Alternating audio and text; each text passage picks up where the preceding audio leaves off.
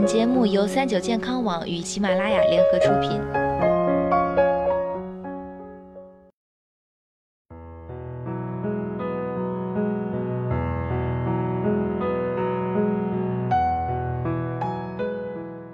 Hello，大家好，欢迎收听今天的健康养生小讲堂，我是主播探探。不知道你有没有这种感觉？肿瘤现在正离我们越来越近。根据相关数据显示，全世界约有一千八百一十万新发癌症患者，约九百六十万人因癌症而死，其中肺癌、乳腺癌及结直肠癌更是危害人类健康的三大元凶。肿瘤这么可怕，我们又有什么方法能够提前发现呢？一提到及时发现肿瘤，大家立刻能想到的办法就是体检了。在医院或者体检机构，我们都可以通过抽血检查判断体内是否有肿瘤存在。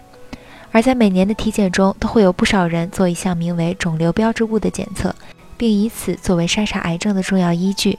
可报告出来后，有人肿瘤标志物正常，也有人会超出正常范围。每当这种时候，拿到报告看到“肿瘤”二字的人，不免担心，认为自己已经患上了肿瘤。但那些看起来复杂的肿瘤标志物到底是怎么回事儿呢？一旦体检出肿瘤标志物，是不是就等于有肿瘤了？标志物增高是癌症吗？肿瘤标志物又被称为肿瘤标记物，是由肿瘤细胞产生，存在于细胞、血液、组织、液体中，而又能反映肿瘤存在与生长的一种物质。临床上，肿瘤标志物常被做肿瘤诊断、鉴别、疗效观察、预后评估的一种手段。目前被广泛运用的肿瘤标志物大约有二十种，在许多情况下，它们有着重要的作用。而如今常用的肿瘤标志物主要有以下三类：甲胎蛋白。癌胚抗原以及前列腺特异抗原，百分之六十至百分之七十原发性肝癌患者甲胎蛋白会升高，该指数为肝癌患者实现早期诊断提供了重要依据。癌胚抗原对肠癌患者手术后监测具有重要意义，因为胃肠道肿瘤，特别是肠癌癌胚患原会出现升高，而前列腺特异抗原是诊断前列腺癌的肿瘤标志物，主要应用于六十五以上的男性。不少人认为肿瘤标志物特异性较高，灵敏度高，一旦增高就可以说是默认罹患了某种恶性肿瘤。